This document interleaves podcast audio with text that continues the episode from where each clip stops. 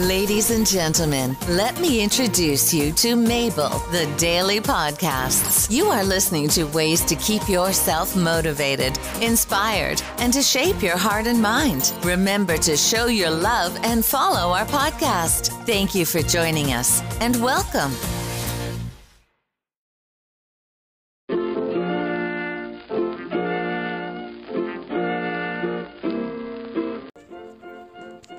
Hi, let's discuss today about ADHD and messiness, what you need to know. This is from understood.org by the Understood team. So, this is your host, Mabel. Let's start. And some kids are naturally neat. They keep their things fairly organized and try to avoid mess. Others aren't always so tidy. But many kids with ADHD are messy most of the time, which can cause problems at home and at school. Kids who can't find their supplies in their messy desk at school might not have time to finish an in class assignment. They might miss a field trip because the permission slip got lost in their overflowing backpack, and they might repeatedly get in trouble for having a messy room, even after being told to clean it up. This behavior can be confusing and annoying.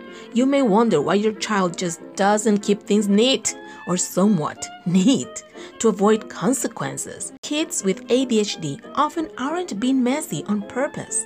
They might even feel embarrassed about it. Learn why many kids with ADHD struggle so much with messiness and how you can help.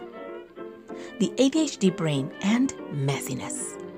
Kids with ADHD struggle with executive function, a group of mental skills that we all use to get things done. These skills allow us to organize, plan, pay attention, manage our time, keep things in mind, and start and finish tasks. When kids struggle with these skills, it can be hard for them to figure out how to put things in order and keep them that way. Here are a few examples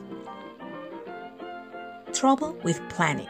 When you say, please clean up your room, it might seem like an obvious process.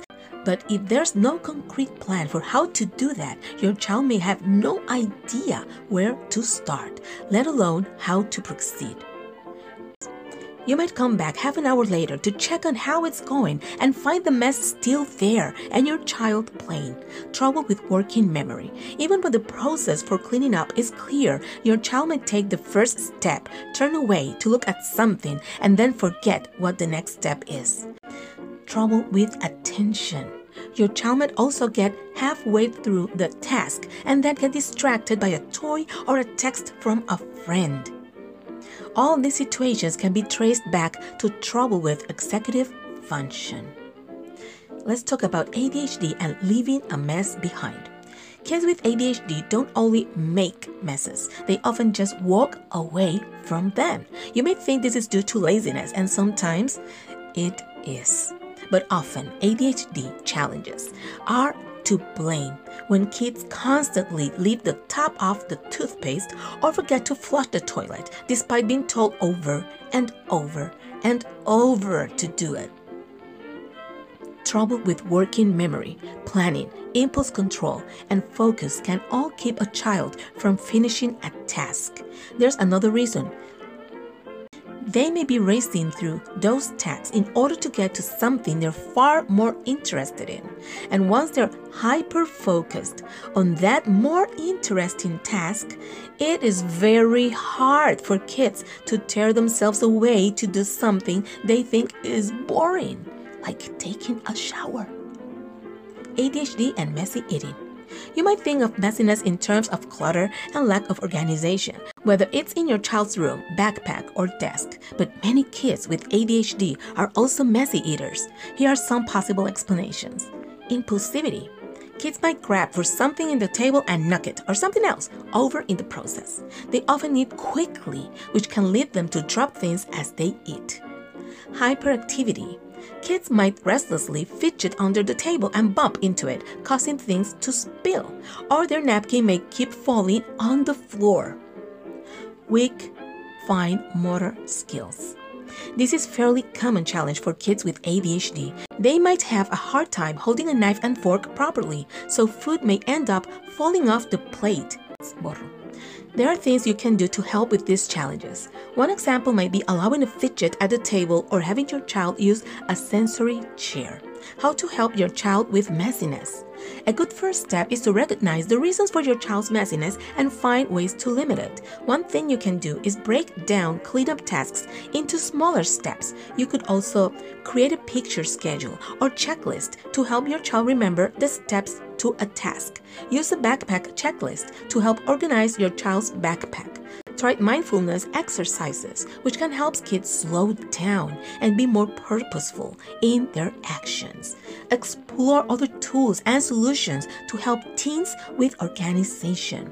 Most kids respond better to rewards than to nagging, so you may want to offer an incentive for your child to clean up a particular mess. For example, you might say, When you have all the dirty clothes picked up and put in the laundry basket, we can spend some time together doing something that's fun or more simple, just give them time with their cell phone.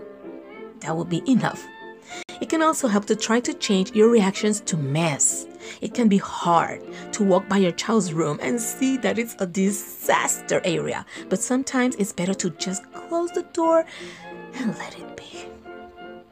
Pick your battles. If your child's eating habits have stained the tablecloth, take a deep breath. I am taking it right now for you.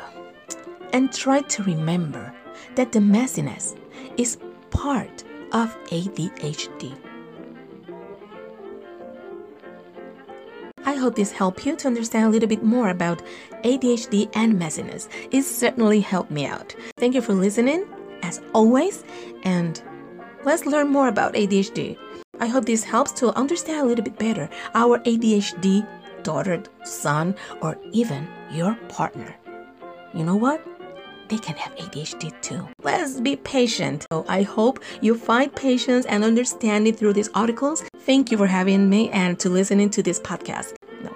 Please share this podcast and put in your status so we can spread the word and help others who are facing this situation. Thank you. Until next time.